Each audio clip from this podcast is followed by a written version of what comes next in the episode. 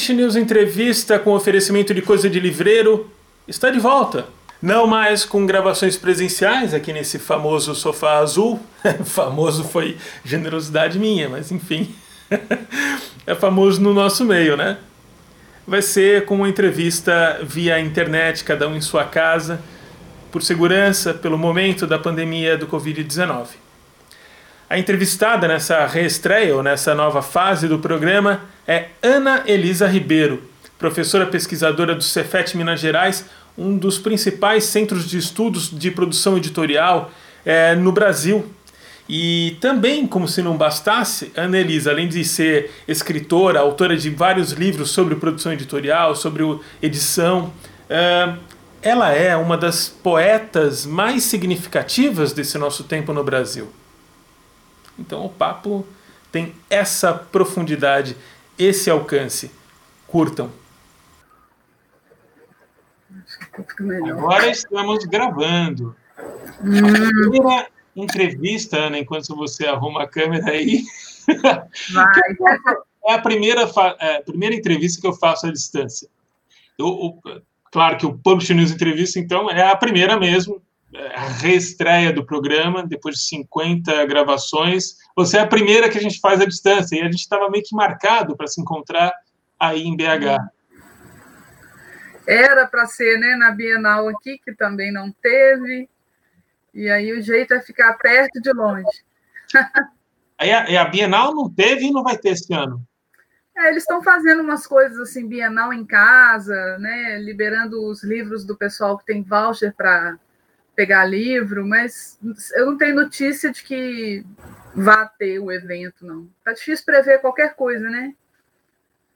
Qualquer coisa de gente aglomerada tá difícil. Isso, numa escala de 0 a 10, o quanto está te assustando essa imprevisibilidade? O quanto você pensava que, que, que, que conhecia sobre previsibilidade? Ah, pois é, isso é um problema. Eu não sou lá muito é, muito mística, não, mas eu sou uma virginiana. Você imagina o sofrimento. Eu sou super controladora, né? A mulher das planilhas. Eu gosto de estoque de coisas controladas que eu acho que eu vou conseguir prever. E aí eu levei um susto muito grande. Assim, os, primeiros, os primeiros 15 dias foram terríveis. Eu não conseguia dormir que eu pensava nisso o tempo todo. Mas e aquilo? E aquela coisa que eu vou fazer? E aquela coisa que está marcada? E aquela reunião? E foi bem difícil assim, me acostumar com a ideia de que não tem previsão né, para nada. Então, é, é meio sofrido para mim. Né? Assim, livro que estava para lançar na Bienal parou, né? E eu não tenho a menor ideia nem se vai sair, quando vai sair. Essas coisas dão muita ansiedade para mim. Mas eu acho que eu estou conseguindo administrar. A adaptação demora um pouco, mas estou conseguindo administrar, é, tentando que as coisas sobrevivam, pelo menos, né? Para um dia. Que coisa, porque a, a, publicação, que é uma ponta que envolve muita gente, muitos processos, ela é meio que a razão de ser de tudo, né? É. E daí, justamente isso está fortemente impactado. Me conta uma coisa, vamos mais para Pro, na apresentação, eu, eu, contei que você é professora e pesquisadora no Cefet, que é um dos é, principais centros de pesquisa e de, né, de estudos sobre produção editorial. Está certa essa minha definição? Me fala um pouco do, do, do que é o Cefet e do, do, seu trabalho no Cefet. É, eu sou suspeita, né? Para mim é, para mim é um é, mas assim, eu estou brincando aqui, mas não tenho dúvida de que hoje no Brasil é um dos é, centros onde isso é possível, onde é possível estudar edição. Estou falando edição de um jeito muito amplo, porque tem pesquisa assim, sobre qualquer coisa ligada à edição, né? Um campo muito vasto. Então, só para dar alguns exemplos, tem gente fazendo pesquisa sobre revisão de texto, né? É, que essa pesquisa sobre revisão de texto pode ser sobre o mercado da revisão, sobre a formação de revisores, ou até sobre aspectos micro da língua numa revisão, né? É, uso de alguma coisa linguística na revisão. Então, tem já um espectro enorme se a gente pensar na revisão como uma etapa do processo editorial. Mas tem gente estudando, assim, é, livros lançados no tipo catálogo, né? Livros lançados no Brasil dentro do movimento Urban Sketch ou Urban Sketcher, né? Que é um movimento de desenhistas, né? De artistas gráficos, artistas visuais que tem tido uma força no Brasil há mais de 10 anos e já conseguiram lançar um certo catálogo de obras é, desse tipo. Aí tem um, tem um pesquisador fazendo esse tipo de levantamento. Então, assim, qualquer possibilidade dentro do campo da edição, e aí eu tenho uma, uma certa. Tem uma interseção com a literatura, mas a gente pensa edição muito mais ampla. Né? Pode ser edição literária e pode ser edição de qualquer coisa. Sim. Então, tem um doutorando trabalhando com livros de negócios, discutindo livros de negócios no Brasil, desde o primeiro, que eles estão atribuindo ali ao período que chegou à corte, em 1808, até hoje, né? O que, que, é isso? Ele é o Marcelo Amaral, que é o editor de livros de negócios da, do Grupo Autêntica atualmente. Está fazendo doutorado sobre isso, que é a área dele mesmo, né? Sim. Então, assim, para fazer esse tipo de coisa, com esse desenho, né, com tanta abertura, claramente na área de edição, é, o Cefet tem, tem feito isso com muita firmeza. Então, a gente já tem doutores, mestres e professores é, do, lá, de lá, né, vinculados ao Cefet, fazendo isso. A graduação é um bacharelado em edição. Então, assim, é claro que não estamos inventando a roda.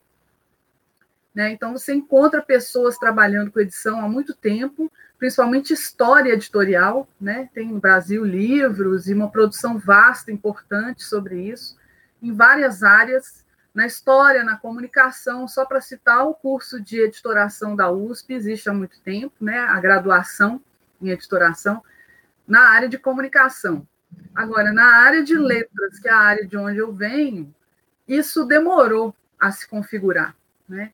Então, a UFMG, né, a Universidade Federal de Minas Gerais, tem um bacharelado em edição, é, que tenta também se configurar há muito tempo. Eu fui aluna de lá nos anos 90, fui a primeira turma de bacharéis dos anos 90 formados ali, é, mas não tinha ainda uma, uma diferença muito grande né, do, de quem era bacharel para quem era licenciado em termos de, é, é, de currículo mesmo. Né? Eu lembro de ficar ainda um pouco perdida e, pós-graduação não tem lá ainda, sou de nessa Tem área. recente, tem uma linha, aí que, é, aí que é a diferença, que eu acho que é interessante. Tem uma linha recente de no programa muito bom lá da UFMG, que é o POSLIT, né, o Programa de Estudos Literários, é, mas é uma linha dentro do Programa de Estudos Literários. Tá. É isso que a gente não quer fazer no Cefet, que é colocar a edição dentro da literatura. Tá. A edição, para nós, ela é muito mais ampla que a literatura. Então, a pessoa pode querer estudar livros de negócios, tranquilamente. Né? Para você entrar com um projeto de livro de negócios, até menos, assim, de repente, você entrar com o estudo de um best-seller num, num programa de literatura é um pouquinho mais difícil, né? Como a gente sabe. É. Então, a gente fez questão de desenhar isso como uma área, né? uma área que a, atende qualquer tipo de edição. Tem gente estudando edição de revistas literárias, mas edição de revistas.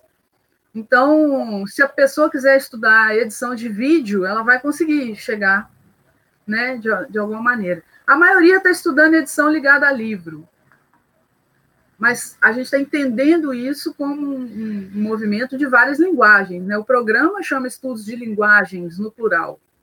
Aí a edição não é tanto quanto, é, não é tanto a, uh, como é que eu vou dizer, não só o tra um trabalho junto ao livro, mas uma, um conceito também de, de escolhas, é. de, de Aí aparece, né? A gente teve um, um mestre lá, formou lá, é, fez mestrado com a gente, que trabalhou a ideia de curadoria, por exemplo. Né? Então, ele, o mestrado dele foi discutindo a aproximação da curadoria com a edição. Mas aí ele fez uma coisa também, estudou um, é, o Fórum da, das Letras de Ouro Preto, né? Ele encontrou ali um caso de, de edição, curadoria e tal, para estudar. E daí é absolutamente multidisciplinar a coisa. Né? É, é. Ah, engraçado assim, o nosso, a nossa pós-graduação, o programa é em letras mas vem gente de todas as áreas. Né? A gente tem esse cara do Urban Sketch veio da Belas Artes. Sim. É, mas a gente é, tem gente que vem de história, né, de administração na, na formação de, de graduação. E como as pessoas estão entendendo que esse tipo de coisa elas vão estudar ali, elas já entenderam que tem um lugar para fazer isso e que a gente tem essa compreensão da edição como uma coisa ampla, né? Há quanto a, tempo? A maioria, a maioria entende, é, pensa em edição, pensa em livro, né? Sim, sim. Há quanto tempo que, que vem sendo, que tá, consistentemente vem sendo feito esse? É, o programa tem hoje 11, 12 anos. Então é mais de uma década. É, a graduação também é, tem esse tempo. A instituição é curioso isso, porque a instituição. É, eu li, tem mais de tem 100 anos, né? É, mais de 110, ela deve estar com 112, 113, então eu, eu não sei exatamente. A instituição é centenária, é uma instituição centenária de ensino técnico. Então, é claro que ela tem uma tradição nas exatas, né? Sim. É, é um ensino médio muito poderoso, ensino médio técnico, é, e aí tem cursos de graduação na área de engenharia há décadas, né, muito tempo, e de uns 15 anos para cá, outras áreas como letras e administração começaram também a eclodir, né, que eles não conseguiram segurar. E justamente porque a instituição tem essa característica, a gente conseguiu é, implementar lá cursos de graduação e de pós ligados a esse campo. Porque uma das coisas que os engenheiros diziam para a gente, né, quando a gente fazia aquelas reuniões para convencer que era possível ter letras ali, eles falavam assim: primeiro aquela coisa, né? Letras é para formar professor, né? Curso de letras forma professor de português ou inglês, que é uma ideia generalizada. E a gente falava: não, não, tem curso de letras que é bacharelado, pode fazer outra coisa. A gente tinha que mostrar para eles o que estava escrito nos parâmetros curriculares nacionais, a quantidade de coisa que uma pessoa de letras pode fazer, né? Com relação ao texto, à leitura, formação, mediação, secretariado, um monte de coisa. E aí nós explicávamos para eles, gente, nós queremos fazer as outras coisas, né? formar professores com excelência, nós temos outras instituições aqui. Nós queremos que a gente a gente quer atacar o outro lado da formação em letras, que é um lado pouco explorado.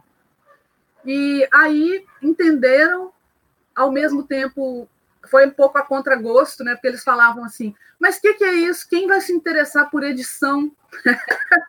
É engraçado, esse mesmo, essa, o cara vai, vai ter que ler alguma coisa para poder se formar em engenharia, o que e ele, se for só para o básico, ele pensa com palavras. Sim, sim. É, é difícil entender o que, que, tem a ver uma coisa com a outra, né? E aí a gente falou, uma das coisas, né, um dos argumentos que a gente usou, porque num determinado momento falaram com a gente assim, não, mas é, você imagina que a gente queria criar um curso numa instituição pública centenária com tradição em engenharia, né? Sim. Então a gente, uma hora falaram para a gente assim, mas nós não temos tradição na área de, de letras. E aí a minha resposta, é, essa fui eu que dei. Eu falei assim, por isso mesmo. Por isso mesmo. Porque se a gente tivesse tradição na área de letras, como todo mundo entende, formar professor de português e inglês, a gente dificilmente conseguiria. Como a gente não tinha, a gente tinha tradição em ensino tecnológico, é muito mais próximo da área do mercado editorial, da área de até para na linguagem deles do tal de mercado de trabalho, né? Uhum. Uma coisa muito ligada ao público, à cidade, à operação direta com a sociedade, e foi isso que convenceu. Foi isso que que fez ah, bom, então tá, tem a ver com o mundo do trabalho, sabe essa coisa assim que você só convence nesse discurso? É, e acaba que a gente tem ainda muita coisa para melhorar, muita coisa por fazer, é muito difícil é, levar, né? É, é a gente está vendo aí agora, né? As nossas áreas, as humanidades, né? As, as letras, linguística, são as primeiras a serem atacadas, excluídas, etc.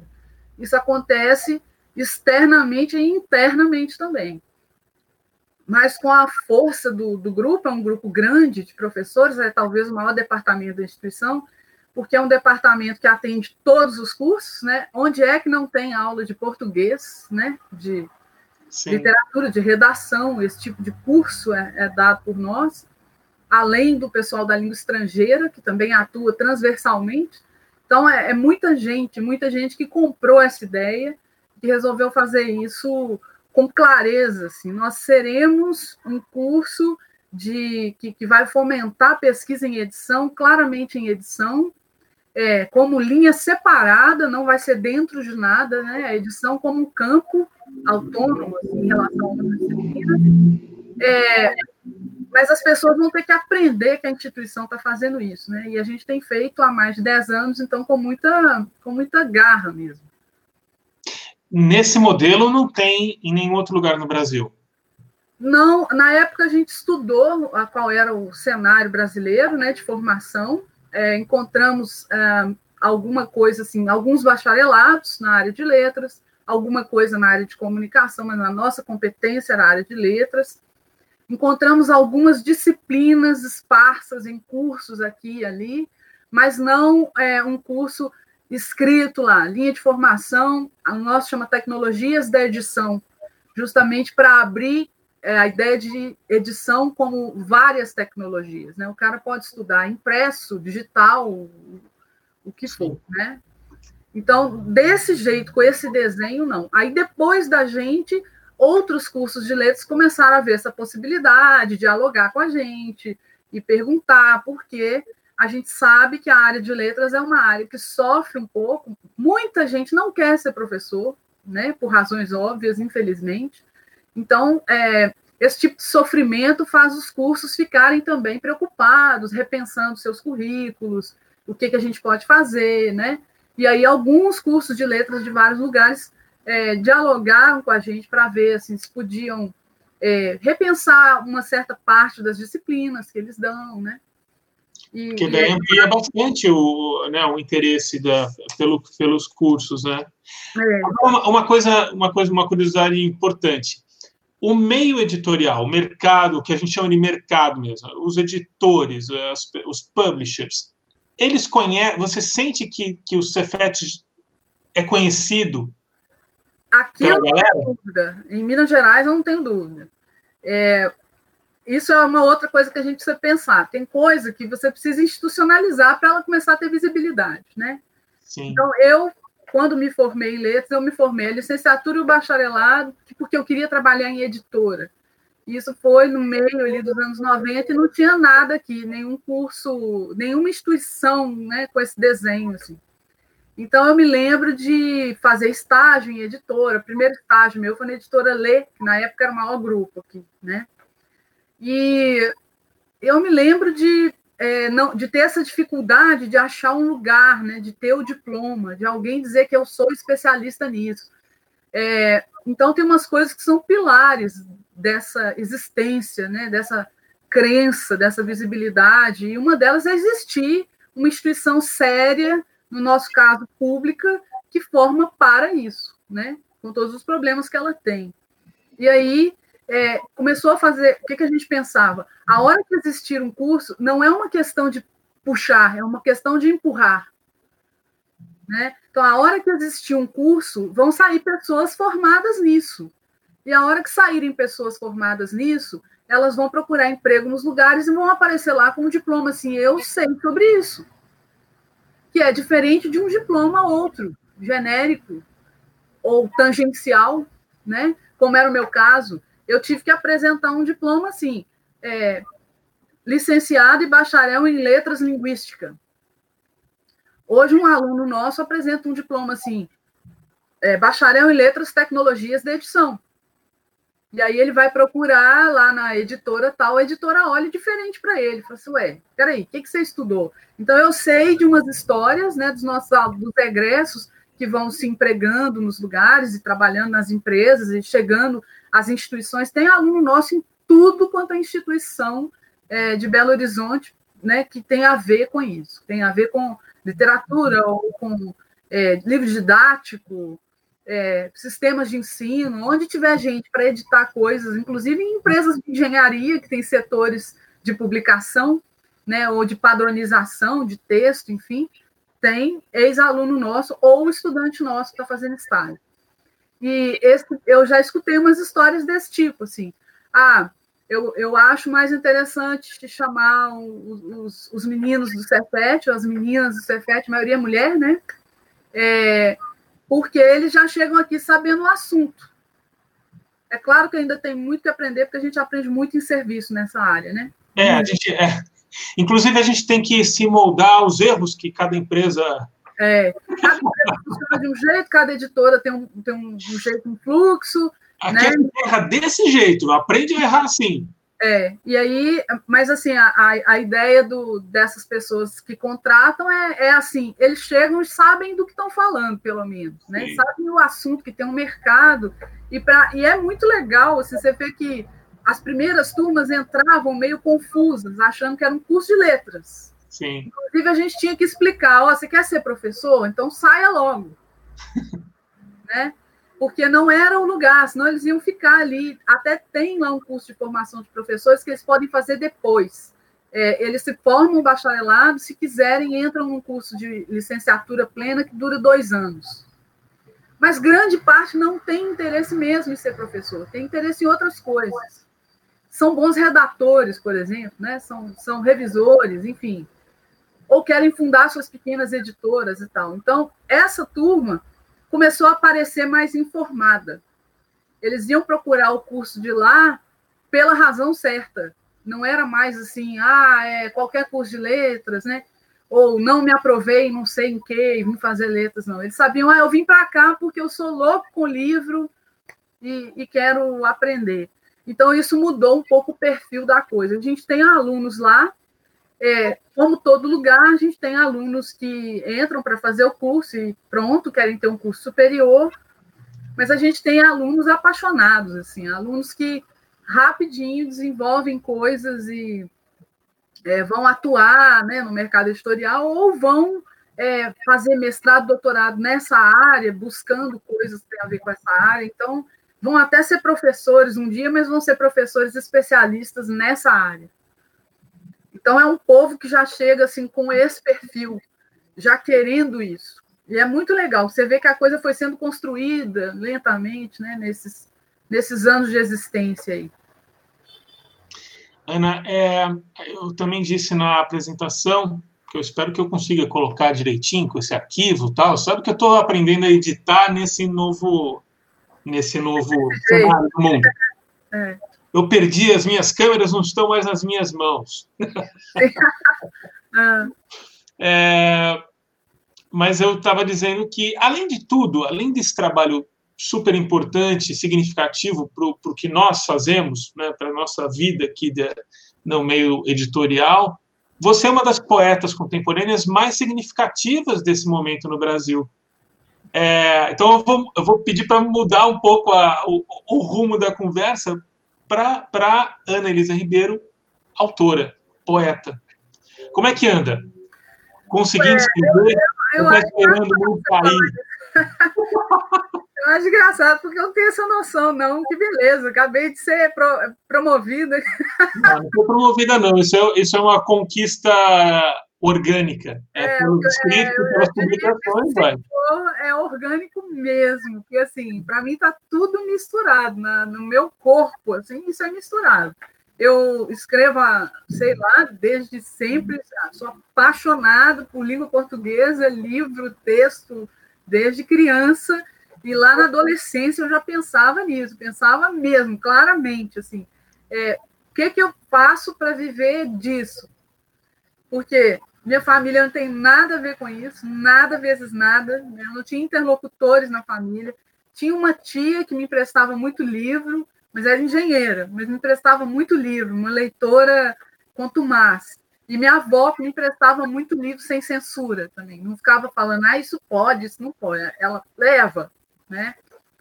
Acabou. Não tinha com quem conversar, mostrar um texto, né? E eu ficava pensando assim, cara, eu tenho que arrumar um jeito de viver disso, nem que seja assim, a atividade paralela tal, mas assim, eu não posso viver de outra coisa, vou morrer infeliz. E aí eu fui tentando, ao longo da vida, descobrir onde eu podia desenvolver né, essa coisa com língua portuguesa, com texto e, e ao mesmo tempo, arrumar um emprego. né? E aí eu fui para o curso de letras, que foi onde eu descobri que eu podia estudar português. Agora, é, eu já entrei na faculdade de letras publicando livro, eu já conhecia um pouco os poetas da cidade, né? Eu lembro de eu lembro assim dessas coisas, né? Era para mim era bem distante esse mundo editorial da, da minha vida, né? Do meu bairro, da minha família. Era meio um sonho assim. Mas eu me lembro é, do momento que eu descobri algumas coisas. Assim. Eu me lembro muito nitidamente da hora que eu descobri o Paulo Leminski, que era uma coisa.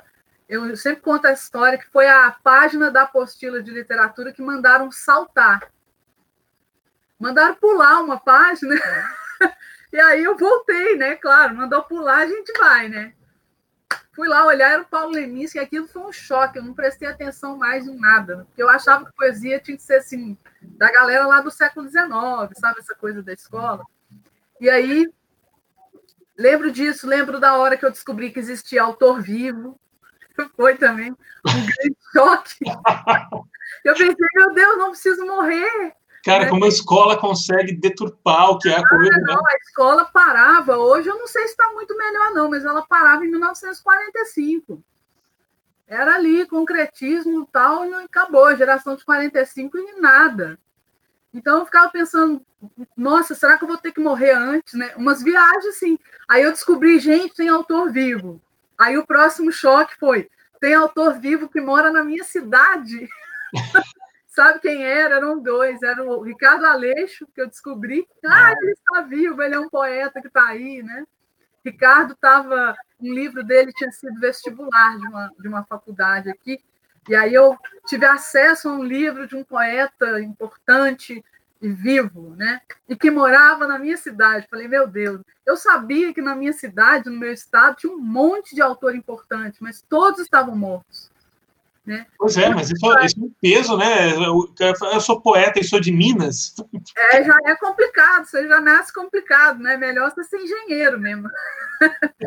Mas aí eu falei, cara, que loucura, onde é que esse povo tá, né? Esse pessoal se esconde onde? Aí eu descobri que tinha o Ricardo e descobri depois o Carlos Herculano Lopes, que não só é, foi, um, foi um romance dele que também caiu no vestibular na época. Eu li, me apaixonei, falei, cara, que romance lindo. E depois eu vi que era o mesmo cara que escrevia no jornal toda semana. E aí eu falei, ó, oh, o cara tá vivo também, né? Aí o próximo passo foi ver se eu precisava virar homem. Porque eu não descobria uma mulher, né, que tivesse. E aí eu fui fazendo essas descobertas assim, bem, para mim eram de ficar perplexa mesmo. E aí eu fui, eu não lembro direito, na época eu acho que foi importante a virada para mim, foi porque eu já publicava em. Eu mandava, na época não tinha internet nem nada, né? Eu publicava mandando para fanzine. Né? Tinha fanzine de literatura, essas coisas eu descobria no jornal, saía no jornal. O fulano tem um fanzine de literatura. Eu lembro que era o Wagner Merige. Eu fui, pá, mandei um, uns poemas para esses caras, e esses caras, um belo dia, mandaram pelo correio o fanzine com meus poemas. Eu tenho aqui até hoje. Foi aquela esse negócio me dava uma alegria tão extrema. Aliás, eu não conheço outra igual, que eu pensava, cara, não dá para viver de outra coisa, vai ser isso, eu quero sentir esse negócio toda hora, né? Esse era pulsão total assim de morte, prazer e um escambau que tivesse. E aí eu fui fazendo isso ao mesmo tempo fazendo faculdade de letras e descobrindo que não era tão conectado assim, né, uma coisa com a outra. É, e acabei é, conhecendo as pessoas. Eu, uma época aí, eu namorei muitos anos um, um, cara que aqui em BH e a irmã dele era jornalista, ela era a irmã mais velha, é, era jornalista aqui em Belo Horizonte e era poeta e conhecia todo mundo. E foi essa irmã dele, ela chama Luciana Antonelli, minha amiga até hoje, isso tem sei lá quantos anos, vinte e tantos, né? A Luciana é que me levou assim ela, eu tive coragem um dia de mostrar minhas coisas para ela, né? Falei, pô, ela é poeta, tinha uma, ela tinha uma estante de poesia contemporânea, que era uma coisa que eu também nunca tinha visto. E ela começou a me emprestar livro de, de poesia contemporânea, e é, ela começou a ler meu, meus poemas e me dar toques, assim, ah, isso aqui é muito legal, ah, isso aqui não é muito legal. Era o que eu queria, né? Alguém para falar comigo sobre aquilo. E aí um dia ela me convidou para uma para publicar meu primeiro livrinho numa coleção. Belo Horizonte estava fazendo 100 anos e, e, uma turma liderada pelo Marcelo Dolabella, né? O Marcelo que acaba de, de morrer, um poeta super importante aqui para a gente, o cara da música, da poesia, né? Da agitação cultural. O Marcelo e uma turma estavam fazendo uma coleção para comemorar os 100 anos da cidade, que deveria ter 100 poetas. No fim, não foram 100, foram 60 e tantos, 70, sei lá. Mas aí a Luciana, eles me fizeram esse convite. Você quer publicar na coleção, chamar Poesia Orbital. Você quer, é lógico, né? Lógico que eu queria, né? E foi meu primeiro livro. Tem uma foto desse dia, que é a foto eu nunca ri daquele jeito para nada, né? É uma foto para mim emblemática, assim. Foi aquela, nossa, que maravilha. E depois disso eu publiquei mais um monte de coisa, mas é, você vai descobrindo a dificuldade da coisa, né? Você vai descobrindo que tudo que acontece com alguém que publica, né? Você acha que. Até que não foi meu caso, não, que era uma coleção. Mas aquela coisa de você achar que vai publicar um livro e vai virar ó, a famosa, né? Vai virar o best-seller, né? Vai ser o gênio da.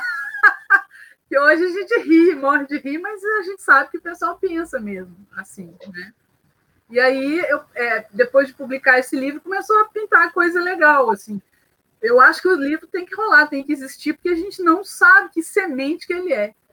Né? Então, eu lembro que depois desse humilde livrinho, numa coleção de 70, com gente experiente, gente nova e pirralha igual eu, na época, começou a acontecer assim. Eu lembro de sair uma resenha grande no, no estado de Minas, né, no jornal aqui, uma página inteira é, comentando a coleção. E, e, e, saiu um monte de coisa, mas eu lembro desse que era do Fabrício Marques, que é um poeta, jornalista, um cara ótimo aqui também, que eu conhecia como poeta, já tinha lido o livro dele, eu era fã do Fabrício, mas aí saiu uma resenha do Fabrício sobre a coleção toda, e lá pelas tantas ele fala de alguns que ele queria destacar. E eu estava lá nos destaques dele. Ui. Aí eu quase desmaiei, né? Falei, nossa, Fabrício Marques não só olhou para o meu livro, né? Que já era demais, mas falou alguma coisa. Eu lembro que ele falou uma frase assim: aposto minhas fichas nessa menina. Uma coisa assim, que na época eu tinha 20 anos, sei lá. Então, essa trajetória, ela é muito, assim, é, eu venho fazendo isso com regularidade, com persistência, né? Publiquei um monte de coisa em várias editoras, em vários lugares. Tive ali naquela virada dos anos 2000, né? Que começou aquela coisa. A editora, na época bacana, que eu fiz parte lá do catálogo, era a Ciência do Acidente, do, do Joca Terron. E aquela também foi uma virada para mim. Conheci um monte de gente do país inteiro. E então isso é orgânico mesmo, né? Isso é a minha vida desde sempre. Para mim está tudo misturado, como eu disse, porque eu estou preocupado o tempo todo em publicar, em trabalhar com livro, para mim edição, a minha coisa autora misturada com essa coisa de, é, de propor, né, é o tempo todo. Né? Eu não sei se você conhece o Leve um Livro, foi uma coleção que eu fiz com o Bruno Brum aqui, né?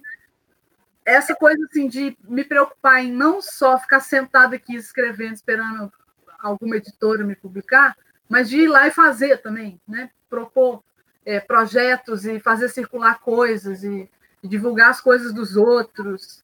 Eu acho que tem que ter, tem que ter quem faça. Né? A, a gente sofre mais, mas. Você tem, você tem, você tem muitas publicações é, acadêmicas ou, ou, de estudos, pelo menos. É, quando a gente fala acadêmico, parece é, mais fechado do que deve ser, né? Mas é. são estudos, né? Sobre edição você tem livros e você tem livros eh, de poemas. Eh, de sua autoria, você, você perdeu a conta, assim, de, de quantos já lançou, não? Eu, ah, é, parece antipático pra caramba falar isso, mas eu perdi mesmo.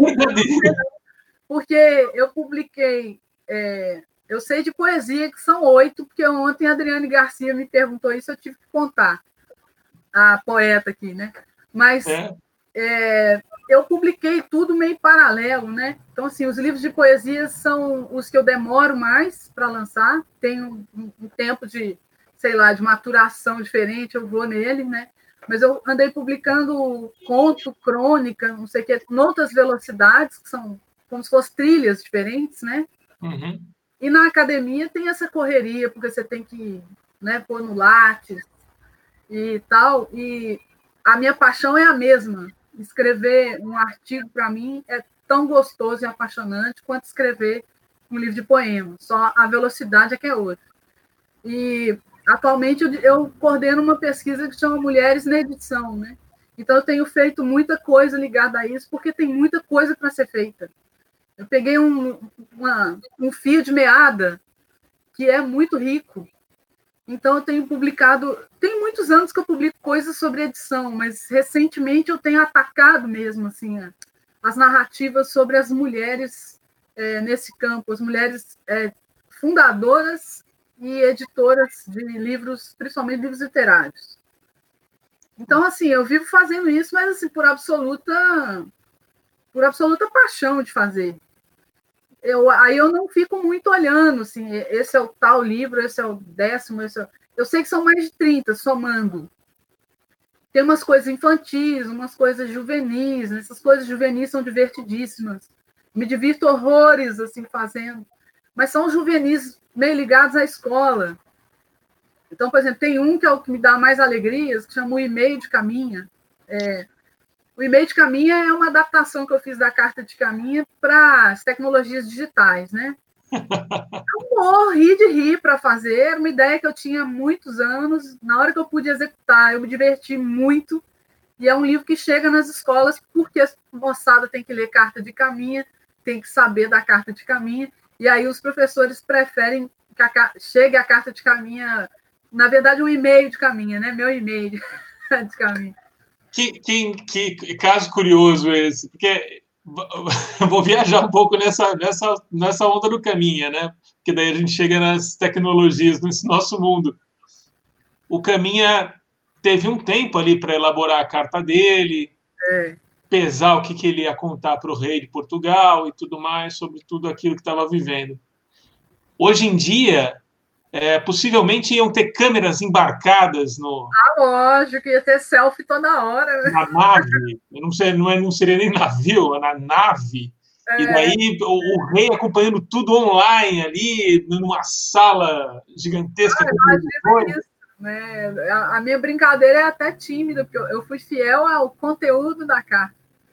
Né, mas eu peguei a carta e adaptei mesmo. É, primeira coisa que rola na minha versão é um tweet, né? Essa, essa instantaneidade da, da, da, da coisa é, ao mesmo tempo, é, é ingênuo que eu estou perguntando, porque ela é inevitável, mas ela não é, é mais é, prejudicial do que benéfica para a nossa vivência? Eu não sei, só porque eu fico pensando assim, imagina o caminho podendo falar isso toda hora. O que, que eu fiz na, na carta? Eu tive que picar ela toda, né? Para começar, o cara escreveu uma carta de 14 páginas.